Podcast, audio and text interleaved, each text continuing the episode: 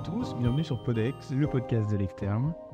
Aujourd'hui, nous accueillons le professeur Nicolas Leroll. Bonjour à vous. Bonjour à tous les deux. Vous êtes bien connu ici pour être le doyen notamment de la faculté euh, d'Angers. Vous avez aussi euh, d'autres postes euh, sur lesquels on reviendra prochainement. On a une première question à vous poser qu'on pose maintenant assez souvent à nos invités, à savoir retourner un petit peu dans, votre, dans votre histoire, dans votre parcours, et en commençant par votre externat peut-être. Comment est-ce que vous avez vécu votre externat? Quel genre d'externe étiez-vous? Euh, ouais, c'est une bonne question. C'est, marrant de revenir sur ce qu'on a été euh, et de, de, revoir, de se repenser comme étudiant alors qu'on est euh, maintenant euh, plutôt dans une position de, professeur et de, doyen parce que probablement ça impacte pas mal la façon dont on, on, tient son rôle, hein, le souvenir qu'on a de son propre, parcours. Donc moi j'ai été étudiant à, Paris, bah, j'habitais à, Paris à l'époque et donc naturellement j'étais inscrit dans une des facultés parisienne à l'époque. Hein, il y avait euh, quatre ou cinq facultés parisiennes. Alors ça s'est regroupé maintenant, il y en a moins. Donc moi j'étais une faculté qui s'appelait Brousset Hôtel Dieu, euh, qui, a, qui a disparu maintenant, qui est fusionné avec euh, Paris, euh, Sorbonne Université, si pas de bêtises. Et l'hôpital Brousset a disparu, était dans le 14e à Paris, et l'Hôtel Dieu est plus vraiment un hôpital de, la PHP. Donc voilà, ça n'existe plus les endroits comme. Il n'y a plus d'étudiants à l'endroit où je suis passé. Euh, alors moi j'ai adoré mon externat. Enfin vraiment le. Euh, alors je me, débrouillais bien dans les études, j'arrivais bien à avancer, les examens me posaient euh, pas tellement de problèmes, mais vraiment j'avais qu'une seule envie, c'est d'être en stage hein, et de passer du temps avec les patients, passer du temps de voir le, métier, de mettre les mains dans le mettre les mains dans le dans le cambouis. et donc pour ça j'ai toujours eu un envie de jouer le rôle du d'emblée d'être le, médecin des patients déjà quand j'étais externe. Euh, et puis j'ai eu, euh, et puis comme je me débrouille bien, je connaissais bien les choses, j'ai eu la chance de passer dans des services où euh, très vite on m'a donné un peu de place, un peu de, on laissait un peu faire, un peu, un, peu d'autonomie. Et donc vraiment j'ai des, des, des, super souvenirs comme ça, des, des, stages où je suis passé, où je me suis vraiment tout de suite passé, senti, alors pas encore médecin, mais vraiment en voie de devenir médecin. Et donc voilà, commencer à soigner des patients, discuter avec les équipes, proposer des traitements. Euh, alors au début, évidemment, on ne connaît pas grand-chose et euh, c'est pas très facile. Et puis au fur et à mesure, très vite, euh, on, gagne un peu en, autonomie, en confiance. Alors ce qui veut pas dire que j'ai pas parfois dit des choses et proposé des choses qui étaient des bêtises. Hein. Mais voilà, on apprend aussi, aussi comme ça. Donc moi, j'ai vraiment... en tout cas, surtout, c'est la... la période des stages, hein, vraiment, j'ai vraiment, vraiment, vraiment adoré. Alors évidemment, toute la préparation de l'internat, euh, à l'époque, c'était l'internat qu'on passait, c'était pas le CN. Hein. Euh, bah, comme pour tout le monde, hein, c'était l'enfer. Quoi. Enfin, mm. euh, j'aimais bien travailler, ce n'était pas un problème. J'ai pris beaucoup de plaisir à apprendre beaucoup et à avoir toutes ces connaissances. Je trouvais c'est fascinant d'avoir, de bien connaître toutes les disciplines, d'avoir toutes les, de faire des liens entre toutes les disciplines, tous les modèles physiopathologiques. Mais ouais, ça a été dur, quoi. Ça, je, ça, ça a été dur ces années rétrospectivement en disant que je vois bien ce que suit et ce que vivent les étudiants maintenant quand ils disent que c'est que c'est dur. Je perçois bien donc voilà. Et donc euh, après euh, avoir passé le concours de l'internat vous avez choisi la néphrologie si je me trompe pas. Ouais c'est ça ouais. Euh, comment est-ce que vous avez choisi la néphrologie? Est-ce qu'il y avait d'autres spécialités qui vous tournaient en tête bah, en, fait moi depuis alors avant même de faire médecine moi j'ai fait pas mal de secourisme hein, parce que bah, d'emblée faire du soin aux, aux patients ça m'intéressait et c'était le soin d'urgence qui m'intéressait. Enfin c'est vraiment euh, le, patient en état grave, en état instable, euh, qui m'intéressait. J'aimais bien le contexte euh, voilà, des, situations exceptionnelles, des, choses sur lesquelles il y a un enjeu vital immédiat, dans lequel voilà, il y a, y, a, y a, de l'intensité. et au fur et à mesure des études, ben, j'avais cette idée en tête, et puis je me suis euh, vraiment euh, pris de passion pour tout ce qui était euh, médecine interne en même temps, tout ce qui était physiologie. Et donc la néphrologie, ça, ça collait bien. Et j'ai fait néphrologie parce que vraiment la discipline me, passionnait.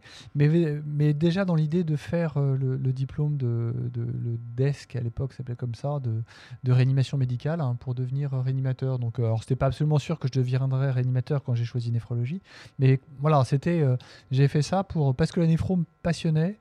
Euh, et puis il y a un côté technique avec la néphro, avec la dialyse, avec des tuyaux, avec euh, euh, les, pathologie, la physiopathologie m'intéressait. Et puis surtout parce que, enfin aussi, et surtout, je sais pas dans quelle ordre il faut le dire, mais les stages dans lesquels tu es passé, j'avais trouvé des gens géniaux, des gens hyper engagés, qui m'étaient hyper bien entendus c'est souvent comme ça qu'on choisit. Hein. C'est aussi bien la matière que les, rencontres qu'on fait. Euh, et puis avec l'idée que ça me donnerait la possibilité, euh, si euh, je, confirmais mon idée, d'aller faire, de la, faire de la réanimation, ce qui a été le cas ensuite. Hein. Parce que finalement, la, médecine d'urgence et la médecine, enfin la réanimation, c'était pas des spécialités en tant que telles à l'époque, c'est ça? Alors c'était la réanimation. Il y a toujours eu la possibilité de faire l'anesthésie-réanimation. D'accord. Euh, ça, ça existait. la réanimation médicale était, pas une, était une spécialité complémentaire. C'est pas comme maintenant où on peut choisir l'internat euh, médecine intensive réanimation. C'était une spécialité complémentaire qu'on faisait après euh, soit de la cardio, soit de la médecine interne, soit de la néphro, ou après l'anesthésie, enfin pendant l'internat, pendant ces internats-là. Donc euh, euh, l'anesthésie, je, je, voilà, j'accrochais pas tellement avec le, bloc opératoire. Alors que c'est une discipline que je reconnais comme passionnante hein, quand, je, vois ce, qui, est fait. Mais voilà, moi, c'est juste, ça ne me, correspondait pas. Euh, et donc, j'ai choisi plutôt de faire une spécialité médicale pour accéder à la, à la, réanimation, à la réanimation derrière. et donc, tout ça, hein, c'est Vraiment, c'est la construction de toutes les études euh, et de ce que j'avais envie de faire avant entre euh, euh, quelque chose qui touche les patients en, détresse vitale et puis l'intérêt intellectuel et pratique pour ce qu'on découvre, les rencontres voilà, qui ont amené à la néphrologie puis, puis à la réanimation. Est-ce que, pour finir peut-être avec les études médicales et ce sujet-là, est-ce que vous auriez, avec votre recul, maintenant avec les années et puis avec votre expérience également, euh, des clés, des conseils pour les étudiants, pour bien appréhender ces études, euh, pour avoir, euh, voilà, pour garder un petit peu la tête hors de l'eau, pour avoir du recul. Alors c'est compliqué de refaire parce que ce, que je dis aux, étudiants, c'est qu'une fois, que vous êtes en médecine, il n'y a, pas de mauvais choix. C'est-à-dire vous serez sûr de terminer médecin, vous serez sûr en étant médecin d'avoir un diplôme qui vous permet de travailler globalement à peu près partout en France. Euh, assurer d'être payé euh, de façon quand même correcte, hein. euh, de pouvoir être sûr que vous continuerez à être employé toute votre vie. Il n'y aura pas à 50 ans, on vous dira qu'il y a plus jeune et moins cher hein, et qu'il faut aller ailleurs. Que vous aurez toute votre vie un métier qui a du, qui a du sens. Hein. et, et, donc, il n'y a pas de mauvais choix. Il euh, n'y a pas un truc qu'on dit, il ah ne faut surtout pas faire ça, il n'y aura pas, y aura pas d'emploi plus tard. Euh, on ne se rend pas compte, hein, mais euh, le métier de médecin, il n'y a pas de sujet de est-ce que j'aurai un travail plus tard, hein, ce qui pour beaucoup d'autres, mm. dans beaucoup d'autres disciplines, c'est quand, même un, quand même un sujet. Et, et ça veut dire que le, ce qui doit guider les choix, aussi bien pour les études que pour euh, bah, les, les, moments où on bascule, on choisit un internat, et puis on choisit après euh, euh, est-ce qu'on fait un clinica, pas un clinica, dans quel hôpital on veut aller, est-ce qu'on va aller en libéral, de se laisser guider juste par l'envie qu'on a du moment d'après. De dire mais qu'est-ce, que qu'est-ce qui m'amuse le plus dans un mois, là, j'ai un choix, j'ai mon internat, là, je, dois choisir le CN, là, il vient de se passer, je dois choisir en, septembre pour mon premier stage en novembre tous les étudiants qui disent mais je sais pas trop quoi faire, j'hésite entre plusieurs trucs. Le conseil c'est mais euh, c'est quoi ce qui t'amuse le plus au 2 novembre? Qu'est-ce qui va t'éclater là dans deux mois? Et bah si c'est ça, bah vas-y, vas-y, parce que il euh, n'y a pas de mauvais choix. Dans 10 ans, tu sais pas ce que tu seras avoir envie de faire, tu vas probablement évoluer. Dans 10 ans, ta discipline, tu sais pas comment elle va évoluer. Donc, euh, se creuser la tête pour se dire je fais un plan de carrière à 10 ans, pas la peine. Vous, serez sûr d'avoir à manger, vous serez sûr d'avoir un travail, vous inquiétez pas pour ça faites ce qui vous amuse tout de suite. Donc, euh, je dirais que les études de médecine, c'est partagé entre euh, beaucoup d'intensité, beaucoup d'efforts à faire, parce que les études sont compliquées, parce que le métier est compliqué, parce qu'il y a de la violence un peu partout, mais aussi euh, un métier qui a du sens et beaucoup de plaisir à aller chercher. Donc, voilà, il faut se laisser attirer vraiment par ce qu'on a envie de faire. Donc, voilà, à un moment, faut pas trop se creuser la tête, faut pas trop, voilà, faut y aller, faut se faire plaisir, quoi. très bien. Euh, maintenant, donc, euh, on va parler de la partie un peu plus. Donc, vous êtes doyen de la faculté de santé euh, à Angers. qu'est-ce qui, pourquoi est-ce que vous avez voulu devenir doyen? Comment vous avez fait et qu'est-ce que, qu'est-ce, comment ça fait partie de votre vie entre être médecin et être universitaire être, ah, J'avoue que c'est pas un projet de vie, hein, devenir doyen. Je me suis pas dit quand depuis tout petit, en disant, disant déjà un jour je serai professeur et puis un jour je serai, je serai, je serai doyen. c'est, c'est vraiment une histoire qui se, qui se construit euh, progressivement. euh, j'ai bon, toujours adoré à, enseigner aux études, à mes étudiants, c'est-à-dire quand j'étais interne, puis euh, quand j'étais euh, chef de clinique. La recherche, ça me plaît vraiment, vraiment beaucoup aussi. et donc, à un moment, bah, c'était naturel, c'est fait pour ça, les, les postes d'hôpital universitaire. C'est fait pour faire de la recherche, c'est pour faire de l'enseignement, c'est pour faire du soin. Donc à partir du moment où j'aimais bien faire les trois, c'était logique que je fasse cette, cette, cette voie-là alors que c'est quand même beaucoup d'investissement personnel. Donc, euh, à un moment, ça a quand même été une réflexion. Et puis, bah, euh, quand, je suis arrivé, euh, quand, je suis arrivé à Angers, après mon, mon clinica à Paris, bah, j'ai voilà, je, continué dans cette voie-là. On rapidement, j'ai eu la, possibilité de devenir PUPH. On m'a offert cette, possibilité-là. et puis, bah, je me suis voilà, comme j'étais beaucoup intéressé par l'enseignement, on m'a proposé de m'occuper des sixième années, de la préparation conférence de CN. Euh, et puis comme voilà, ça, vraiment ça marchait bien, ça m'intéressait. La doyenne de l'époque, Isabelle Richard, à un moment on m'a dit, bah, tu sais Nicolas, on va fusionner euh, le département médecine et le département, enfin la faculté de médecine, la faculté de pharmacie. Il euh, faut qu'on passe à une structure plus importante, plus grosse. J'ai besoin d'un directeur de département pharmacie, j'ai besoin d'un directeur de département médecine, elle restant doyenne. Voilà, tu es à fond dans la fac, est-ce que ça t'intéresse? Et bah ouais, ça m'intéresse. Enfin voilà, gérer les études des étudiants, réfléchir avec eux, c'est quelque chose qui me, qui me parle bien. Et puis, euh, et puis je me souviens, c'était voilà, c'était alors c'est un rôle euh, très intense d'organiser l'étude, de voir comment est-ce qu'on change au mieux pour les étudiants, comment on organise euh, la meilleure préparation possible. Et puis je me souviens, c'était j'étais en voiture.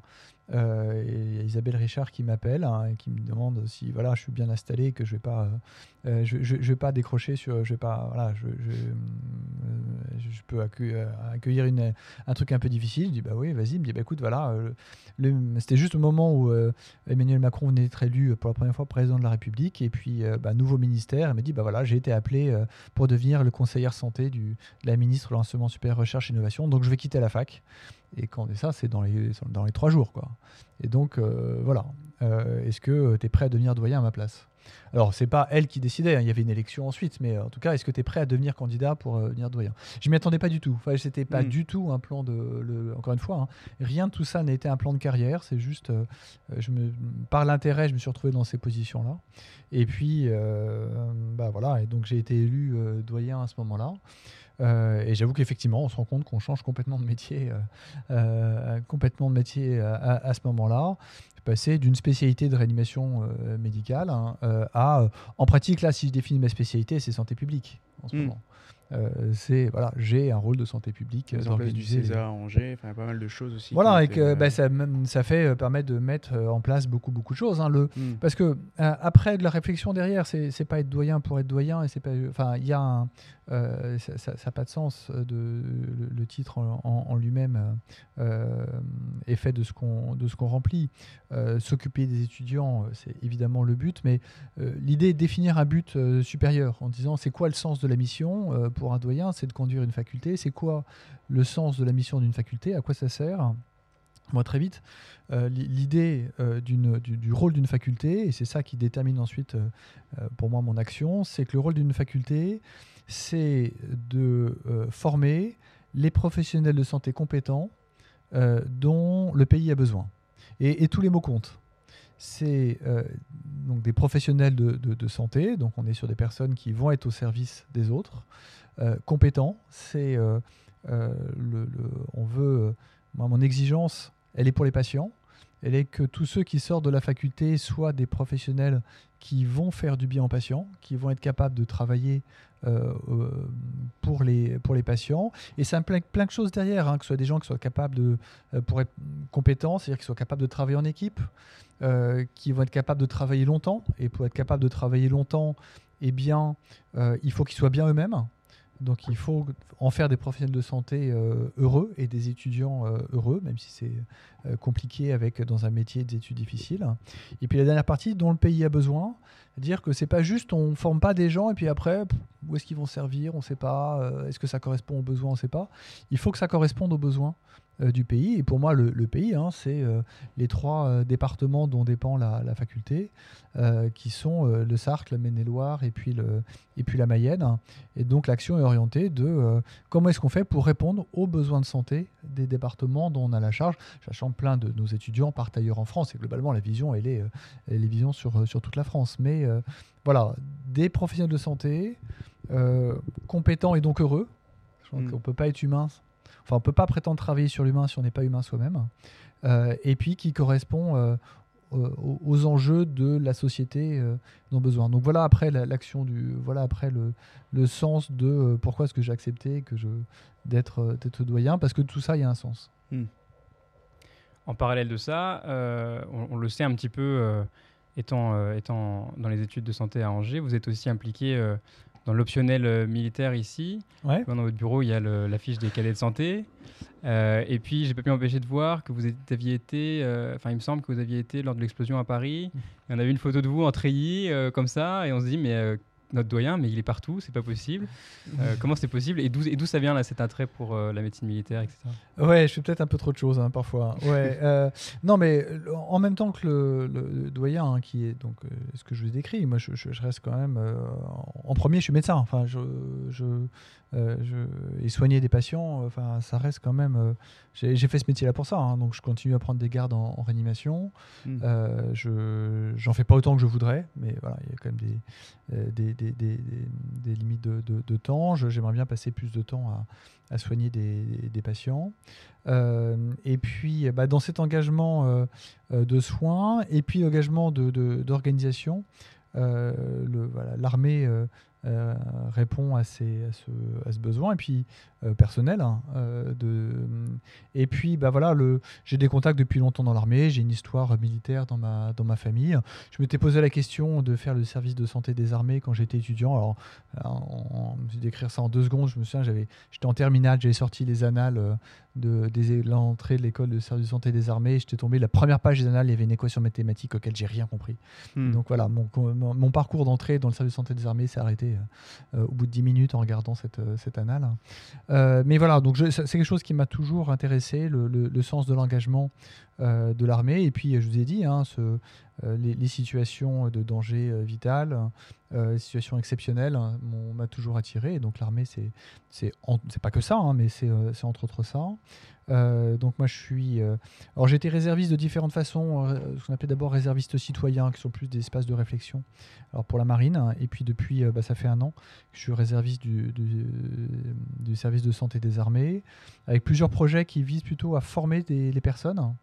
Euh, pour les euh, aviser, à, former, aider à former les, les médecins militaires, à, à, former les, les, réservistes avec euh, différents projets. Donc, il y a le projet des, des cadets de santé, mais je participe aussi à des formations de, médecins d'actifs pour le, secours au combat, et notamment bah, j'étais au Val-de-Grâce où il y a un centre de simulation pour la formation des, des médecins militaires sur le secours au combat, euh, j'encadrais une, simulation avec d'autres médecins euh, réservistes, avec euh, c'était des médecins d'active, hein, des gens qui expérimentaient, qui étaient là. Et puis quand bah, on a senti l'explosion, on a entendu l'explosion, on a senti le souffle. Hein. Et puis à ce moment-là, bah, ah, qu'est-ce qui, voilà, un peu de, questions, qu'est-ce qui se passe? Et bien à l'armée, on attend les ordres, enfin, on, s'informe, on prend les ordres, hein, et puis rapidement, on, on propose notre action, mais en disant qu'il faut qu'on ait euh, l'ordre d'y aller. Très rapidement, l'ordre, bah, écoutez, oui, vous êtes les médecins euh, là constitués, vous y allez. Et donc, voilà, on s'est retrouvé avec les stagiaires, encore euh, stagiaires, hein, c'était des médecins d'actifs, et puis les deux formateurs à être les premiers à prendre en charge les victimes avec le matériel dont on avait à disposition. Voilà, donc c'est des choses, exceptionnelles. évidemment, on peut pas souhaiter que ça arrive, hein, mais d'autre côté, on fait ça pour ça aussi. Donc, donc c'était le fruit du hasard en fait. ah oui, complètement le fruit du hasard. J'étais en formation. Vous imaginez, voilà, c'est comme si j'étais au centre de simulation ici à Angers et qu'il y avait un bâtiment qui explosait à côté parce hmm. que, euh, bah voilà, le hasard. Euh, donc, euh, mais d'autre côté, c'est du hasard où, où on est prêt pour ça, quoi. Hmm. on est préparé, voilà. Donc, on est rarement dans un bureau à attendre que ça se passe. voilà. Donc, euh, ouais, mais là, c'est le fruit du hasard. Et donc, l'optionnel militaire à Angers, c'est enfin, ah oui, ici, c'est quelque chose qui est développé dans d'autres facultés ou c'est spécifiquement grâce à votre implication que ça se Non, non, il y, a pas mal de facultés dans lesquelles c'est fait. Y on voit qu'il y a une appétence pour un certain nombre d'étudiants en médecine pour le, pour le monde militaire. Il n'y a plus le service militaire et donc le, la connaissance de, de l'armée, enfin, des, des, étudiants en médecine pour l'armée, bah, il n'y a plus. Ah ce qui n'est plus le service militaire. Alors avant, c'était que les hommes, ce qui était euh, euh, dommage que les femmes puissent pas y avoir accès. Euh, et donc, il y a pas mal de, facultés qui, en partenariat avec le Centre médico des armées, les antennes médicales de proximité, ont développé des optionnels de médecine militaire qui visent à faire découvrir l'armée en général et la, santé en milieu militaire euh, aux étudiants en, santé, médecine ou autre. Euh, donc nous, on avait commencé ça il y a trois ans, je crois, à, Angers. Euh, et donc tout de suite, ça, a bien accroché auprès des, étudiants.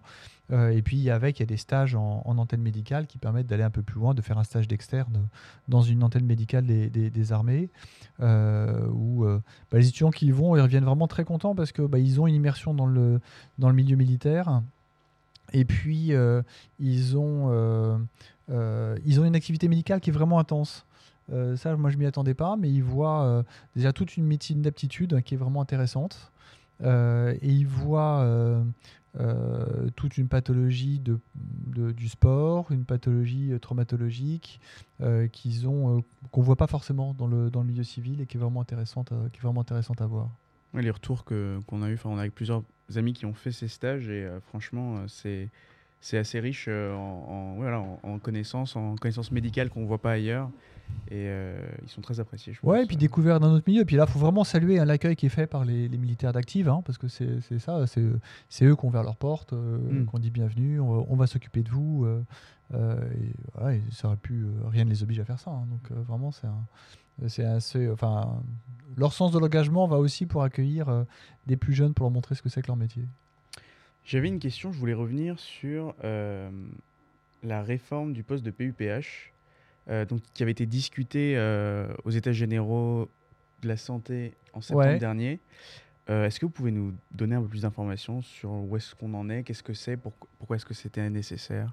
Bah, Là, il n'y a pas eu de réforme euh, absolument euh, majeure. Hein. Il y a des, petites adaptations sur certaines positions statutaires.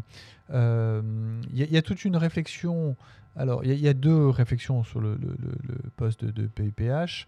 enfin, professeur des universités, praticien hospitalier, qui sont un poste où on est à la fois euh, médecin de l'hôpital, donc praticien hospitalier à la fois euh, professeur des universités, université, avec deux fonctions qui sont indissociables. On n'est pas euh, praticien, praticien hospitalier à l'hôpital et professeur d'université à l'université. On est partout les deux en même temps. Il n'y mm. a, pas, a pas de dissociation des deux, même si on a un salaire de chacune des deux, des deux parties sur un salaire hospitalier qui n'est pas un salaire qui sont des émoluments et un salaire de, de, l'université. Euh, donc il y, a une réflexion qui est que c'est des postes où on doit faire la mission du soin à l'hôpital, de l'enseignement euh, à l'hôpital et à la faculté, de la recherche à la faculté et euh, à l'hôpital, et en plus maintenant du management euh, j'aime pas beaucoup du, le terme management, c'est plutôt du leadership, euh, être chef de service, euh, prendre des responsabilités à la faculté, hmm. et ça finit par faire beaucoup, beaucoup, beaucoup de choses. Oui, on comprend, enfin, même nous, hein, quand on voit un peu ces postes, Voilà, et donc c'est compliqué, notamment dans le parcours pour devenir, de faire tout, de faire tout et de faire tout bien, et donc toujours une question de dire est-ce qu'il faut laisser toutes ces missions? Alors la réflexion était oui, il faut laisser toutes ces missions, mais pas tout le temps, pas tout le monde et au même moment. Il faut plutôt peut-être avoir des périodes dans sa vie, on fait plus l'un que l'autre, et puis certaines personnes vont être plus enclins à faire certaines autres missions, mais il faut garder la richesse du statut sans découper. Alors, c'est le cas dans certains pays. Hein. Dans certains pays, vous avez des professeurs qui ne font que de l'enseignement et d'autres qui ne font que de la recherche. Euh, donc, je ne crois pas que ce soit un modèle qu'il faille rejoindre en France. Hein, c'est un avis euh, personnel, mais il y a une vraie richesse d'avoir euh, la possibilité de passer de l'un à l'autre sans qu'il y ait d'obstacles administratifs. Mais probablement qu'il faut permettre à chacun en fonction de la période de sa vie, de faire plutôt l'un ou, plutôt l'autre.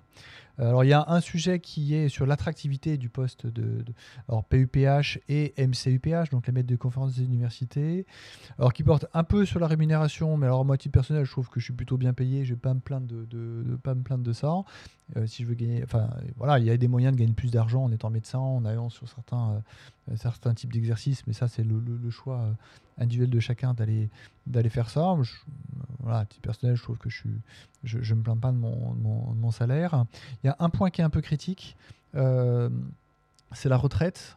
Alors ça paraît très, très difficile de, de, parler de mm. ça en ce moment, et puis euh, à vous, c'est pas vraiment pas votre sujet de, euh, où vous pensez pas à ça, enfin j'espère en, en, ce moment.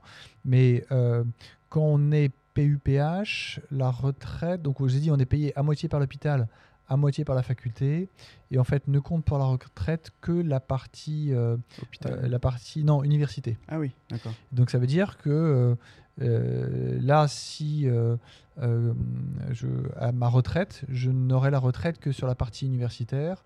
Donc mon salaire à la retraite va baisser de 70%. Hmm. C'est-à-dire que ma retraite sera 30% de ce que je gagne actuellement. Alors que quelqu'un qui est praticien hospitalier à l'hôpital, lui, sa retraite va être 70% de son salaire hospitalier, donc va rester autour de, euh, autour de 60-70%. Donc il y a un vrai sentiment d'un peu de, de, voilà d'un truc qui va pas sur le fait que euh, la retraite des universitaires est très, enfin c'est le plus faible taux de conversion, ce qu'on appelle, de, de, la fonction publique. Voilà, mais c'est très technique. Hein. Enfin bon. ok, donc finalement pas beaucoup de changements. Euh. Non, bah, enfin, le, le, changement qu'on attend, c'est un changement global sur l'ensemble de l'univers de la santé, c'est-à-dire euh, quelque chose qui peut plus prendre en compte les aspirations de, de, chacun, d'arriver à mieux structurer le temps. Hmm. Euh, globalement, les, les, nouveaux universitaires, un peu comme tout le monde, aspirent à avoir un peu plus d'équilibre entre leur vie personnelle et, puis leur vie euh, professionnelle. Bah, ça, faut que ça se, faut que ça s'organise. Voilà, il faut qu'il y ait les moyens qui soient faits pour ça. Mais il n'y a pas un cadre de statut qui va changer radicalement pour, euh, pour les universitaires. C'est plutôt l'accompagnement d'un mouvement global sur euh, voilà, un peu la difficulté du monde de la santé en général, avec, euh, le, avec des moyens pas toujours bien répartis, avec des surcharges de travail pour, pour certains. voilà, qu'il faut arriver à rééquilibrer. Pour revenir à votre poste de doyen, moi j'avais une petite question, ça concerne la conférence des doyens. Ouais. pour moi, c'est un petit peu flou qui y siège, enfin, qu'est-ce qui s'y ah. discute et quel est le rôle décisionnel de cette euh, conférence des ah. doyens? Ça vous apparaît un lieu mystérieux euh, où on fait des choses opaques et avec des réunions euh, secrètes dans des caves obscures avec.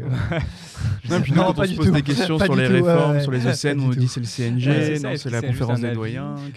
La conférence des doyens, c'est l'assemblée de tous les doyens de médecine. Alors, il y a une conférence des doyens médecine, une conférence des doyens pharmacie, une conférence des doyens odontologie. Donc là, moi, je parle de la conférence des doyens médecine. C'est juste la réunion en de tous les doyens, assemblée de tous les doyens euh, de, France de médecine, car en, somme, aucun pouvoir décisionnel. Hein. C'est une, réunion de concertation entre doyens sur, euh, qui permet de discuter tous les sujets de, de, réforme. Euh, après, pour les ministères, c'est un interlocuteur majeur pour construire les, les réformes. Donc ça n'a pas de pouvoir décisionnaire, la conférence de doyens ne peut pas décider de on va faire comme ça et tout le monde va changer. En revanche, quand le ministère euh, de l'enseignement supérieur recherche et le ministère de la Santé veulent faire une réforme des études de santé, parmi les interlocuteurs majeurs avec qui il va discuter, bah, il y aura euh, euh, comme il y a le, le, les représentants étudiants, euh, bah, il y aura la conférence des doyens et ça passera par son président ou pour son chargé de mission sur certains points, enfin c'est l'échelle de mission, pour certains points particuliers. Donc voilà, c'est une réunion, c'est vraiment un lieu d'échange, de discussion et d'essayer d'harmoniser entre les différentes facultés de France et c'est un interlocuteur. Un interlocuteur de, ceux qui en revanche décident, hein, qui, restent le, les, qui restent les ministères. Pour rebondir là-dessus, justement, euh, on se pose la question, euh, bon, bah, on est en France, donc les facultés de médecine sont publiques, donc est-ce qu'on est formé de la même façon finalement à Angers qu'à Lyon ou dans une faculté parisienne? Et j'avais une autre question qui suit celle-là, c'est pourquoi est-ce que seules les facultés parisiennes euh, possèdent un accord avec les facultés américaines pour faire des échanges il n'y a aucune autre faculté de province qui a euh, cet accord. Alors, sur la première partie, sur euh, est-ce qu'on est formé partout en France, euh, je, dirais globalement oui. Mm. globalement oui, parce que les textes et les objectifs. Vous, il y a, comme étudiant en médecine, il y a un truc qui détermine tout. Enfin, c'est le CN à la fin. Quoi. Mm.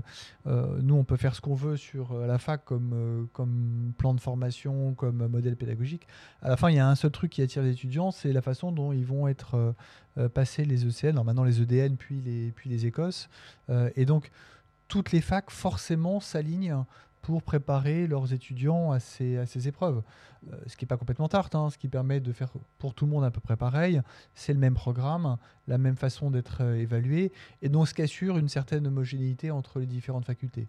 Après, il en ressort quand même que localement, il peut y avoir des adaptations qui peuvent être quand même non négligeables hein, sur la façon d'enseigner, sur la façon d'organiser les années, sur... vous voyez, là à Angers, on a décidé que la progression euh, entre la deuxième et la cinquième année était parfaitement linéaire, que c'était une progression du programme sans rupture, où on commence déjà à préparer certains items de l'ECN dès la deuxième année, pour que échelonner toute cette préparation des items de l'ECN, enfin de l'EDN et des Écosses, dès la deuxième année.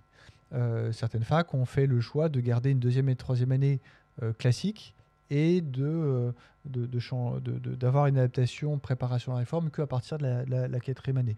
Donc voilà, il y a quand même des adaptations euh, locales.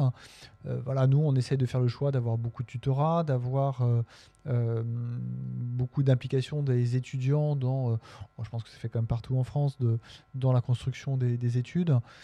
voilà, le tutorat, par exemple, de ces biologies qui est fait, bah, c'est une construction locale. Il y a d'autres endroits qui le font, mais pas partout. Donc à la fois, il y a un objectif final qui est le même, et puis ce qui fait que tout le monde finit par un peu par converger, et puis je dirais des modalités d'organisation qui peuvent être un tout petit peu variables d'une, faculté à ailleurs. Après, sur les partenariats avec d'autres, euh, avec d'autres facultés, alors, euh, euh, étrangères, je, je, veux dire que nous aussi on essaye, hein d'avoir mm. des partenariats avec des facultés euh, étrangères. Euh, alors, on, a, euh, on a quand même des relations internationales qui marchent bien. Alors là, maintenant, il y a un peu moins. On est autour de 50% des étudiants qui, au cours de leurs études, vont partir au moins une fois à l'étranger. Donc voilà, partir à l'étranger, c'est quand même quelque chose qui est quand même largement possible et, favorisé, un peu dans tous les pays du monde. Ça, ça, fait plusieurs années qu'on essaye d'avoir une faculté plutôt anglophone partenaire avec qui on aurait des échanges privilégiés. Et pour l'instant, malgré nos essais, on arrive du mal à accrocher une faculté. Euh, on a essayé euh, en Écosse, on a essayé en Irlande, on a essayé à Malte. Euh, voilà, une faculté anglophone avec qui on construirait un partenariat qui permettrait des échanges. Pour l'instant, on a un peu de mal. Hmm. On, souffre un peu probablement de la petite taille d'Angers où les, vous savez, quand la faculté de Paris-Cité ou Sorbonne Université veut faire un partenariat, l'université américaine, bah voilà, c'est Paris, c'est Sorbonne, enfin. oui, bien sûr, mais bon, puisqu'on se dit que les facultés, en tout cas dans la formation de médecine, finalement, sont censées être linéaires et les mêmes oui, bah après on n'a pas tous la même bah, taille, on n'a pas tous mais oui, voilà, on a fait taille, et donc nous on a un peu plus de mal à attraper euh, une faculté partenaire avec qui on mm. arrive à construire, mais ce qui n'empêche hein, que euh, voilà, au moins 50% de nos étudiants euh, d'entre vous vont partir ou sont partis faire un stage de 2-3 mois, parfois plus longtemps, à l'étranger en pays anglophone ou en pays germanophone ou en Italie ou en Afrique. Alors l'Afrique c'est un peu plus compliqué en ce moment en raison des questions de, sécurité euh, ou en Asie. Donc euh, voilà, c'est pas parce qu'on n'a pas un partenariat euh, très établi avec un site qu'on n'a pas de multiples échanges qui sont, qui sont possibles.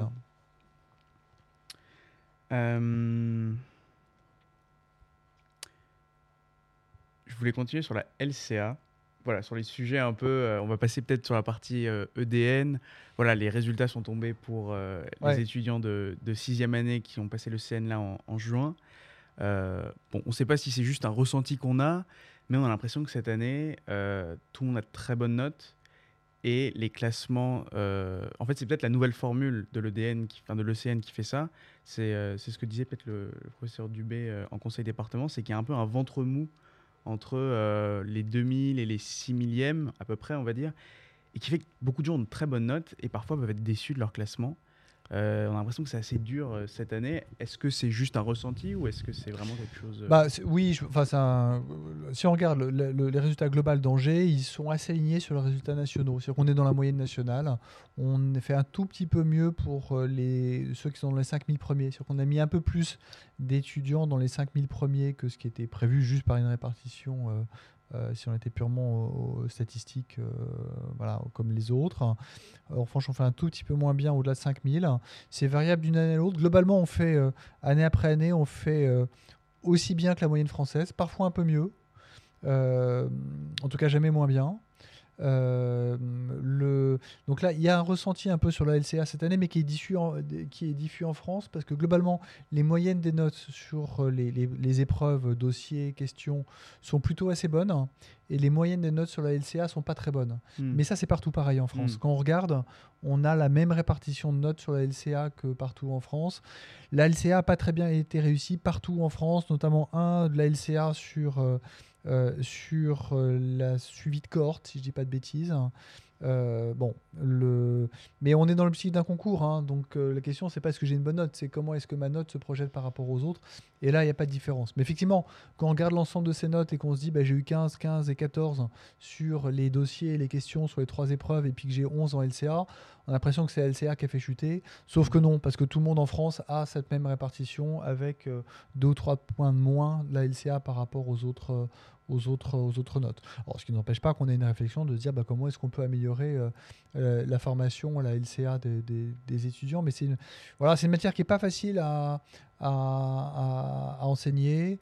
Euh, les étudiants, c'est pas le truc, on arrive sur lequel on arrive mieux à les accrocher au moment où on fait la formation à l'LCA, parce qu'il y a moins la perception d'une, d'un, d'un impact immédiat sur le métier. Alors que si je vous fais un cours sur comment est-ce qu'on réanime un patient qui a une détresse respiratoire aiguë, bah, ça parle tout de suite. On se dit le lendemain, je vais m'en servir.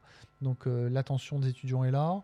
Pour la LCA, à la fois les étudiants comprennent bien que probablement ça leur servira à long terme euh, pour arriver à comprendre les, études.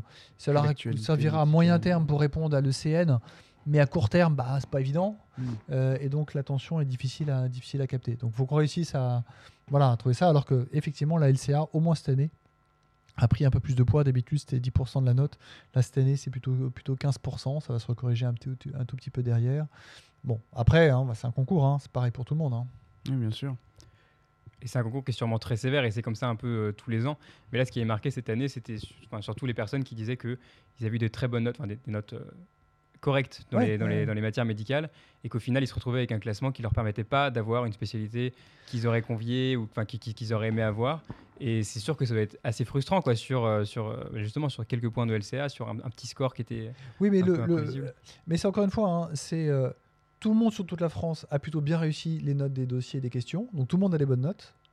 Et tout le monde a une mauvaise note sur le LCA. Donc après, l'impression, tout le monde a dit, a l'impression de se dire c'est à cause de cette mauvaise note de LCA qu'on a chuté. Non, c'est à cause de toutes les notes de partout. C'est-à-dire qu'il n'y hmm. a pas, en tout cas, un effet spécifique à Angers. Euh, clairement, ça, le histogramme des, réparations de notes est très clair. Hein. C'est pas parce qu'on a moins bien réussi la LCA euh, à Angers ou individuellement qu'on a un moins bon classement. cest la difficulté de LCA est pareil pour tout le monde, donc a le même poids pour tout le monde. Donc euh, l'amélioration du classement, elle passe aussi bien par l'amélioration des notes, des questions, des dossiers, euh, voilà, des trois premières épreuves, que de l'amélioration de la note de LCA. Il y a pas, euh, c'est pas la LCA qui a fait chuter le classement. C'est le classement, il reflète vraiment l'ensemble. Et justement, la LCA, donc, voilà, elle pose évidemment problème aux étudiants. C'est pas une épreuve qui est facile, c'est pas un exercice facile, mais et puis, elle est, enfin, on, est d'accord pour dire qu'elle est difficile à enseigner. Et je pense qu'elle pose, elle pose énormément de problèmes aux, enseignants. Euh, parce que finalement, quand on regarde, nous, quand on s'entraîne sur les annales euh, des ECN, bon, différents euh, bouquins qui mm. tentent de corriger avec différents professeurs, qui essayent d'expliquer, et eh ben, ça paraît bizarre, mais on nous dit evidence-based medicine, on, on, a l'impression que voilà, c'est scientifique, mais finalement, il n'y a jamais de consensus. Quand on regarde les corrections, souvent, d'une LC à l'autre, on mm. corrige. Enfin, c'est des questions d'interprétation, pourtant qui se basent sur de la théorie scientifique. On comprend pas bien en fait pourquoi personne n'est jamais d'accord. Oui, ouais, je reconnais que c'est compliqué, la, LCA. Après, bon, on pense que vraiment on a un moyen d'améliorer, enfin, on a une marge d'amélioration pour arriver à avoir euh, euh, quelque chose qui. euh, ce qu'on se rend compte, par exemple, là, c'est que sur cette année, il y a. les articles étaient assez longs à lire. et que on voit que les étudiants ont perdu des points sur des questions qui étaient juste des questions de lecture. C'est-à-dire, de c'est pas une question de savoir pas savoir, c'est Hmm. trouver l'information dans le texte. Hmm. Euh, donc ça, là-dessus, il n'y a pas une question de, enfin, on n'est pas d'accord entre nous. C'est, bah si, l'information elle est là, elle était juste à cet endroit-là, il fallait juste la trouver.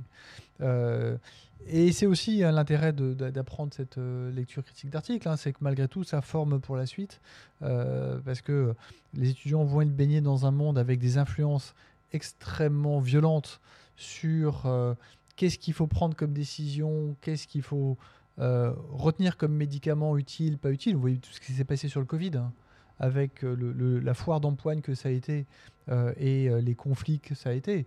À un moment, la, notion de légitimité et de responsabilité des médecins face aux crises et face à un enjeu de société qui est majeur, il est de pouvoir s'assurer que le- la lecture euh, avec des critères scientifiques, une lecture euh, fiable euh, de l'information scientifique.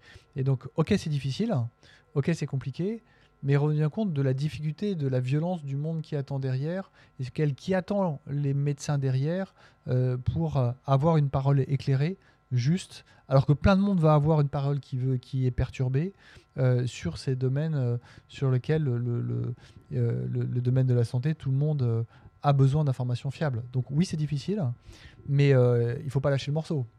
Enfin, l'enjeu, vous le voyez. Vous voyez ce qui s'est passé pour le Covid, avec des paroles qui sont parties dans tous les sens, avec des messages euh, non scientifiques.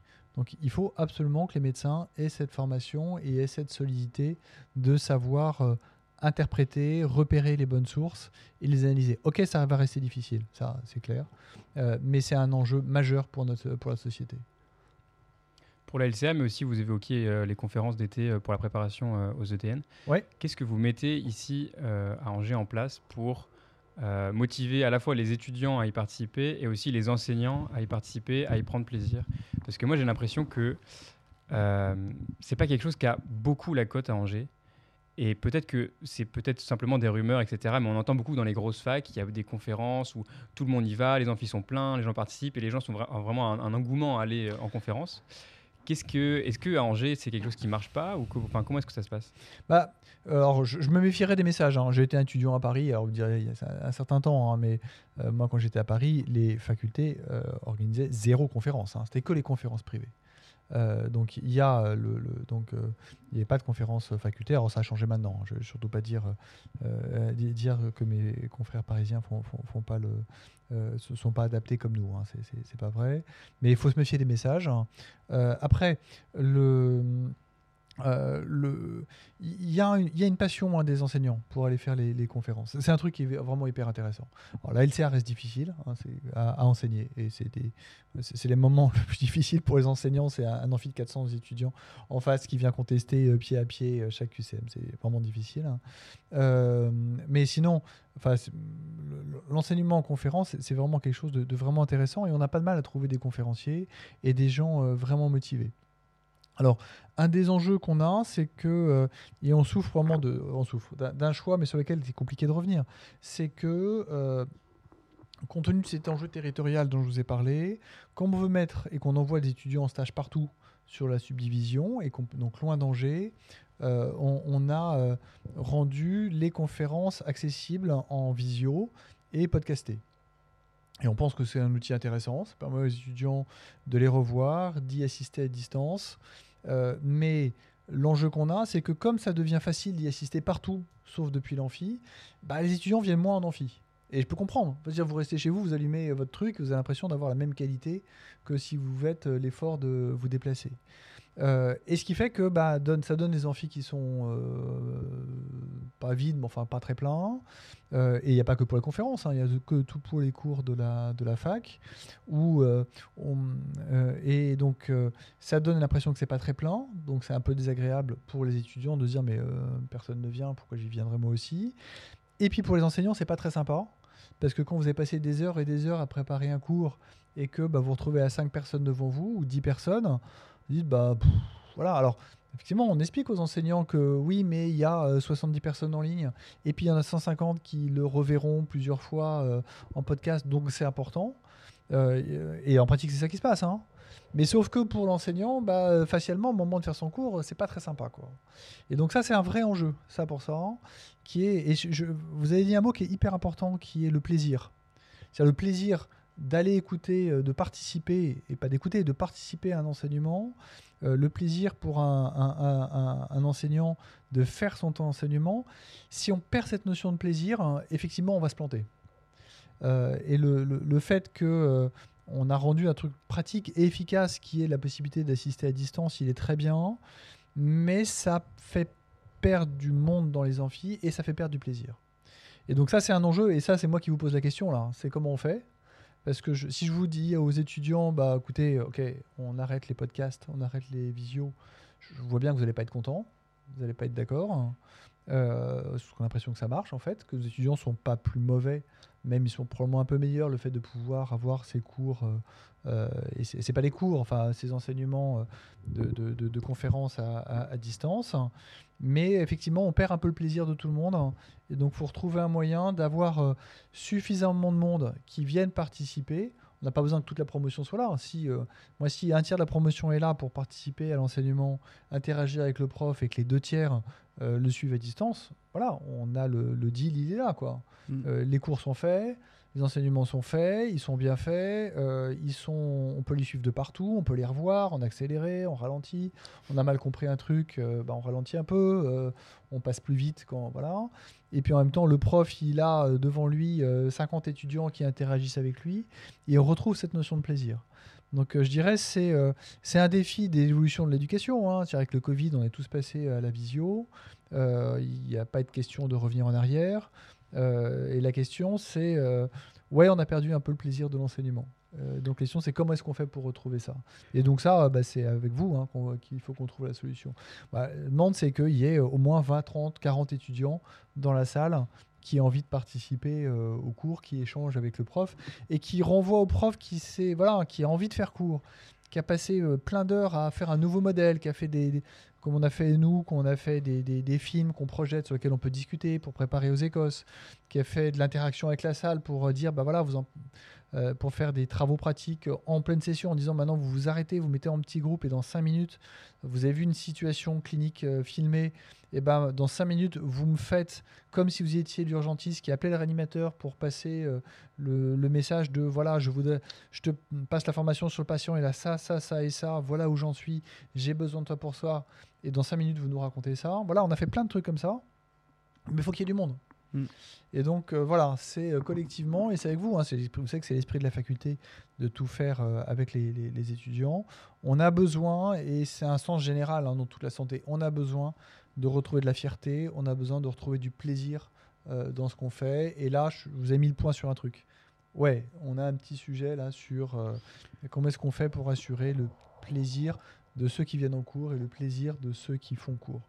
Parce que c'est ça qui marche en fait. hein. On en avait parlé avec le professeur Anweiler et je pense que euh, c'était quelque chose aussi qui était assez aigu avec notre promotion, qui était la première à passer Ouais. les EDN 9 mois avant. Donc on a peut-être mis un peu de côté les conférences, les cours, on s'est concentré sur les cours théoriques, les bouquins, et ça a stressé pas mal de monde. Après, c'est aussi à vous de nous dire si est-ce que les étudiants maintenant qui ont commencé euh, la nouvelle... euh, la nouvelle maquette en deuxième année, est-ce qu'ils viennent plus en cours que nous on est venus Enfin, je sais pas exactement comment ça se passe. Alors, c'est- c'est- alors il y a probablement difficile à des. évaluer, Ouais, c'est mais- un peu tôt encore hein, Ouais. pour, euh, pour évaluer. En plus, ce qu'on voit, c'est qu'on a chaque promo est différente. Hmm. On voit hein, chaque année, il y a des promos qui sont euh, très participatrices, d'autres qui le sont moins.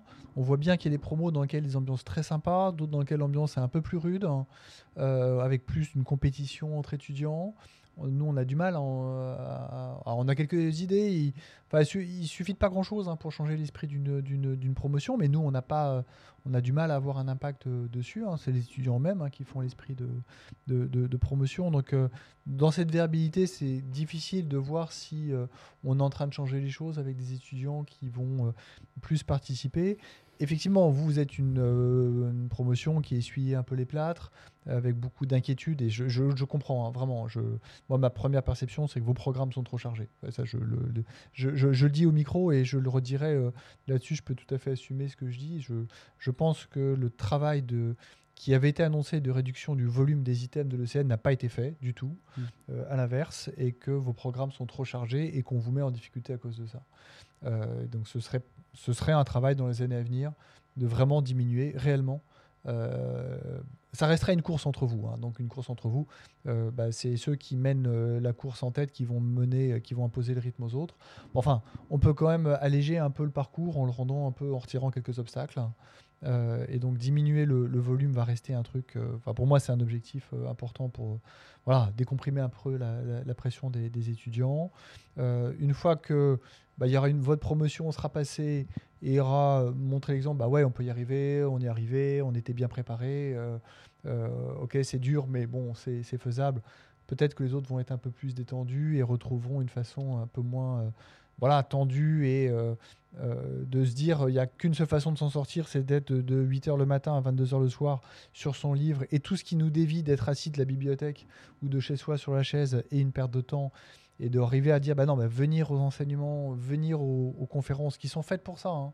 Euh, aller du temps en stage qui sont faites pour acquérir de la compétence qui servira dans les écoles c'est la bonne façon de faire. Voilà on peut espérer. En tout cas c'est nous tout ce qu'on veut arriver à faire c'est euh, euh, arriver à montrer aux étudiants et, montrer que ça marche hein, c'est que venir dans les enseignements qu'on a prévus pour ça venir en stage bah, c'est c'est à la fois le sens de la préparation du métier plus tard et à la fois c'est ce qui est la préparation optimale pour euh, les épreuves euh, les épreuves classantes.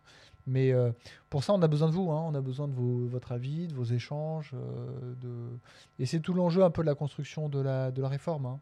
c'est d'arriver à faire que la préparation au métier soit pas disjointe de la préparation au, au concours. Enfin pas au concours à l'examen classant En tout cas, je pense qu'une chose qu'on peut faire dès maintenant, c'est quand même remercier l'implication de certains euh, professeurs, de certains médecins qui, nous, enfin, qui sont vraiment motivés, qui collent aux nouvelles modalités, qui sont là. Parce que pour eux, ça ne doit pas être, évident non plus. hein. On se rend compte que ça évolue tout le temps.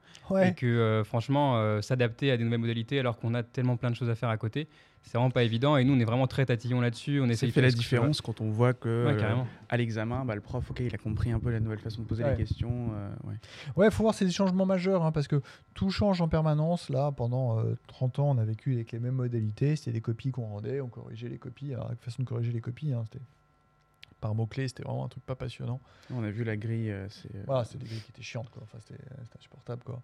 Donc là, maintenant, c'est des corrections automatisées. Donc, c'est-à-dire qu'on peut consacrer plus de temps, à la- plus de temps à la préparation.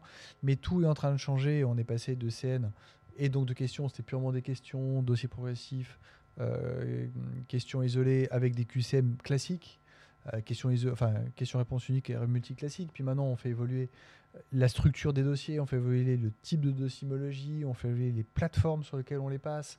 Euh, Il y a les rangs A, il y a les rangs B. Donc la complexité que vous, vous éprouvez, euh, les enseignants, c'est pareil. Alors, vous pouvez dire que c'est leur métier, ils sont payés pour ça. Sauf que bah, ils sont payés pour du soin, pour de la recherche. Euh, donc voilà, c'est des trucs qui se rajoutent à chaque fois. Et comme les soins n'arrêtent pas d'augmenter, les ambitions de recherche n'arrêtent pas d'augmenter, voilà, c'est des investissements qui sont, qui sont, qui sont majeurs.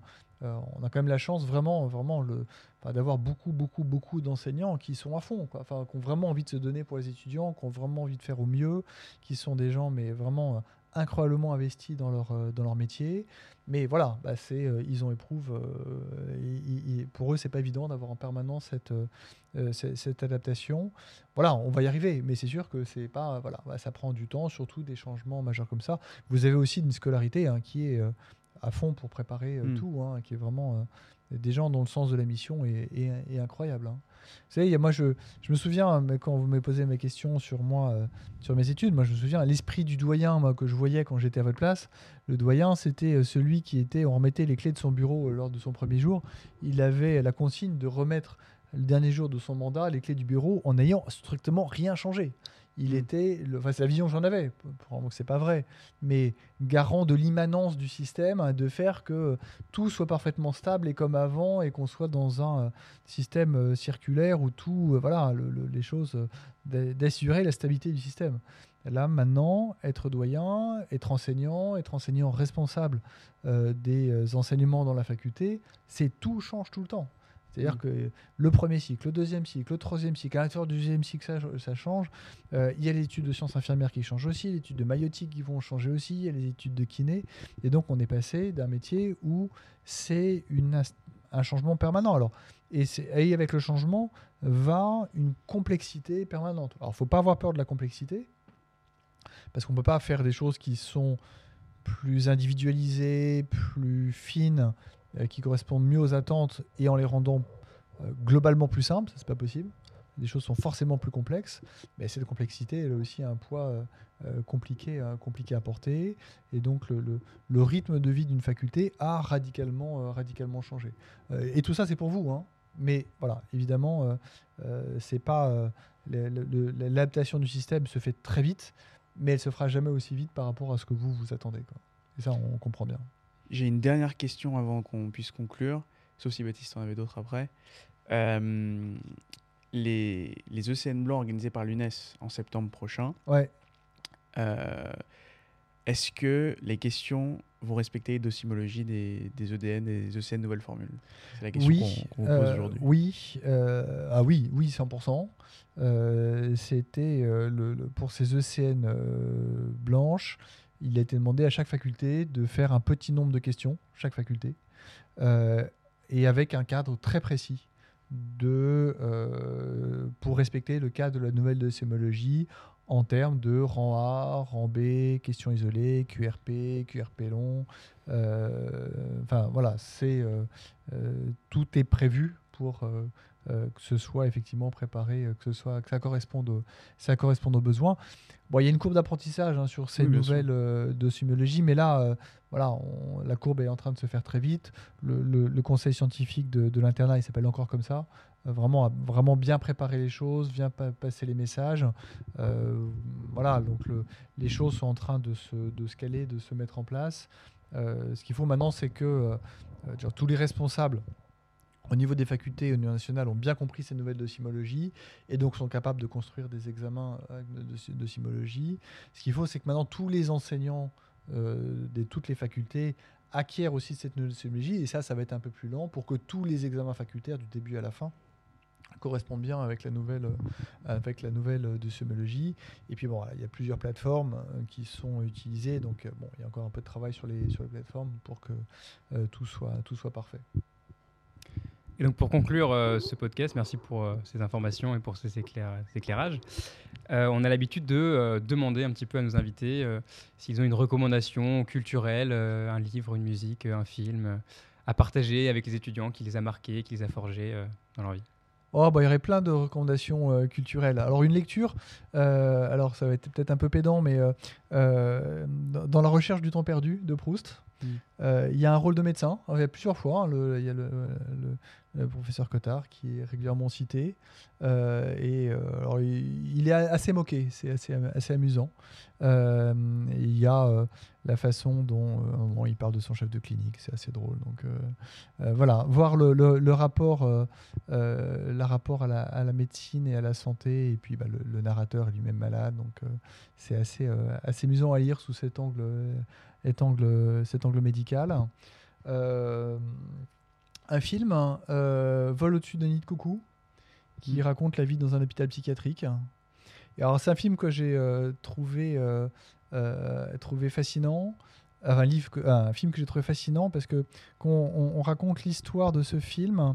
euh, donc, c'est euh, euh, c'est c'est Kubrick, je je vais dire des bêtises, je vais passer pour un. qui, qui a, qui a réalisé ce film, hein, je crois que c'est ça. hein. Si vous pouvez regarder en même temps que je ne dise pas de bêtises.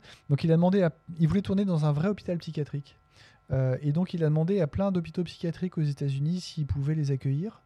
Et euh, la réponse de tous les directeurs était non, non, non, euh, certainement pas chez nous. On voit bien comment vous êtes, vous, les, réalisateurs. Vous allez donner une image négative de notre métier. Euh, et puis, il y a un directeur qui a dit Ah non, non, mais je veux que ce soit chez nous. Parce que si c'est chez nous, je veux faire attention pour vous donner une image positive des patients. Et il a accepté. Euh, et il avait vraiment une logique inverse de tous les autres qui ont dit non, qui disaient euh, vous allez dire du mal de nous. Et le directeur qui a dit oui, il dit euh, mais on veut que vous donniez une image positive des patients qui sont hospitalisés. Et ça, c'est remarquable. Et donc, ce, directeur, il, joue un. on le voit apparaître, vraiment, il joue un rôle dans, le, film. Et c'est un film vraiment que je trouve, que, je trouve, que je trouve incroyable. Qui montre un monde compliqué hein, de la psychiatrie. Euh, après, euh, euh, moi, j'aime bien les séries américaines, je regarde, je trouve ça amusant. Alors qui, voilà, qui glorifie toujours un peu le rôle médecin. Mais alors, ce qui est amusant, c'est que ces séries américaines, elles mettent en, en valeur, c'est quasiment pareil à chaque fois, un médecin qui est hyper compétent dans son domaine, mais qui est socialement totalement inadapté. Hmm. Et alors ça c'est marrant hein, parce que ça attire vachement les étudiants en disant c'est trop génial, j'ai envie d'être comme ça. Et puis quand ils se retrouvent dans une situation où il y a effectivement un médecin compétent qui parfois de temps en temps arrive à inadapter, là ils supportent plus alors que c'était que- le héros du. Alors c'est l'héros du truc, là. donc, euh, on a donné une image que, voilà, euh, c'est- c'est- bien ces séries parce qu'elles donnent une super image du métier de médecin avec un métier passionnant. Mais il faut qu'elles arrêtent de montrer qu'à chaque fois, les... ce qui est Mm. glorifié, c'est des médecins qui sont socialement inaptes, inadaptés et euh, qui, qui, qui mènent, euh, qui font le- qui font l'enfer autour d'eux. quoi. Donc, euh, voilà, il faut qu'on qu'on arrive à montrer qu'on peut être à la fois un bon médecin et un médecin humain. pour les patients et pour tous ses collègues parce que quand même le but de ce métier c'est que c'est quand même c'est un métier qui a du sens mais il faut le faire de façon sympa quoi. Et euh, je suis désolé, mais c'était Milos Forman qui a réalisé. C'est euh, Milos Forman, ouais, ouais. désolé. ouais, Mais ouais. moi non plus, je savais pas. J'hésitais, c'était Milos Forman ouais, qui l'a fait. Ouais. Très bien. Bah, merci beaucoup pour prie. recommandations. Merci d'avoir pris le temps de répondre à nos questions. je vous en prie. Et puis, euh, On se retrouve pour notre prochain épisode. Et bravo à vous, hein. c'est vraiment super ce que vous faites. hein. merci.